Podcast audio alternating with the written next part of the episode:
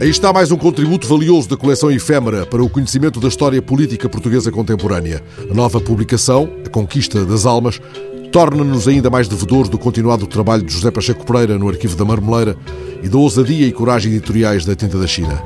Desta vez, são-nos mostrados cartazes e panfletos da ação psicológica da guerra colonial em Moçambique, oferecidos pelo coronel Rodrigo Souza e Castro ao arquivo da efêmera. Eles fazem parte de um vasto acervo que está ainda a ser organizado e revelam aquilo a que Pacheco Pereira chama histórias nem sempre convenientes face aos diversos poderes envolvidos e que, de outra forma, como observa, correriam o risco de ficarem esquecidas. São documentos definidos como secretos pelas autoridades militares coloniais porque se ocupam da conquista das almas justamente num tempo de guerra. São estratégias de sedução num caso, de constrangimento das populações noutro, em cenário de guerra. São estratégias militares que não limpam armas. Esse enquadramento é, aliás, dado nesta edição da Efêmera por Aniceto Afonso e Carlos Matos Gomes, que recordam o caso mais conhecido de utilização destes meios em apoio a ações militares, no caso, a Operação Nogórdio.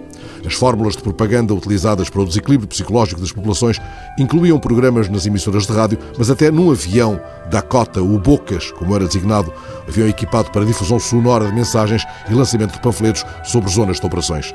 Muitos desses cartazes lançados sobre os aldeamentos de Moçambique nos finais dos anos 60 são mostrados neste livro, escritos em português e ou nas línguas e dialetos locais, o Aconde ou o Tonga, por exemplo, mas também em Swahili, com recurso muitas vezes a elementos do árabe ou do chinês. Os cartazes usam frases curtas, com mensagens fortes, ora intimidatórias, Maconde apresenta-te ou morre, não percas tempo, escolhe, ora envolventes, recorrendo a histórias de mudança de campo contadas na primeira pessoa. Assim podemos ver, por exemplo, a mensagem de uma amiga às meninas e amigas que estão a trabalhar na Frelimo, assinada por Emma, que foi socorrista no Hospital Central da Frelimo e, entretanto, se havia entregado.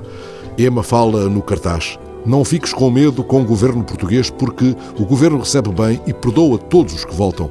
Outro cartaz mostra Maurício Adão, que afirma igualmente ter sido bem recebido pelas autoridades portuguesas e apela aos antigos camaradas: não sofram mais no mato. Há cartazes tentando ridicularizar Mondlane. Um outro garante que ser português é ser independente. Se viveres no aldeamento, és português, serás feliz e livre. E o que conseguires com o teu trabalho é só teu e da tua família. Passamos os olhos por estas páginas do livro, lemos estes cartazes e algo se esconde, não já entre folhas, mas entre uma espécie de capim alto, um estranho capim alto. Estão os olhos desarmados e, mesmo a esta distância, há nos cartazes que nos é dado ver agora um modo de guerra com arma suja. Não se limpam armas, dizia-se, mas esta guerra suja, por alguma razão, não escondendo a mão que fazia os cartazes, lhes chamava secretos.